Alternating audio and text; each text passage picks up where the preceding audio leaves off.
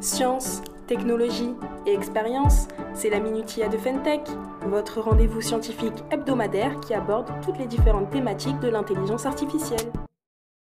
L'un des enjeux cruciaux du XXIe siècle est la question de l'environnement et toutes les problématiques que cela soulève. C'est dans ce contexte que l'intelligence artificielle devient un atout majeur pour la Terre et les hommes. Les bénéfices de cette science sont tellement importants pour l'environnement qu'il serait trop long de tous les dénombrer un à un. Focalisons-nous aujourd'hui sur trois cas majeurs où l'intelligence artificielle intervient. En premier lieu, le réchauffement climatique, plus que jamais au cœur de tous les débats, est un phénomène qui dérègle l'état naturel des choses avec la fonte des glaciers ou bien l'augmentation de la température des océans, qui met en péril la pérennité de l'espèce humaine et de tous les êtres vivants en général. Grâce à l'intelligence artificielle, les algorithmes pourraient mesurer en temps réel les émissions de CO2 et de gaz à effet de serre de chaque continent pour permettre d'abaisser ces taux au continent près grâce à des actions clés. S'ajoute à cela le machine learning qui permettrait de prédire les risques climatiques tels que les feux de forêt ou bien les inondations pour anticiper toutes les mesures à mettre en place en amont.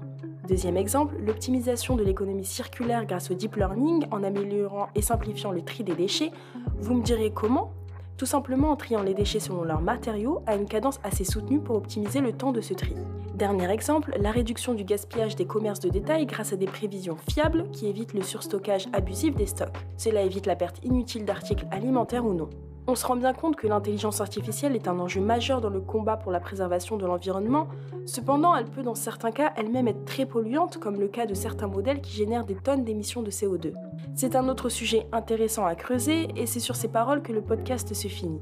N'hésitez pas à nous suivre sur nos réseaux sociaux, LinkedIn et YouTube et à la semaine prochaine pour un nouveau numéro de la Minutia.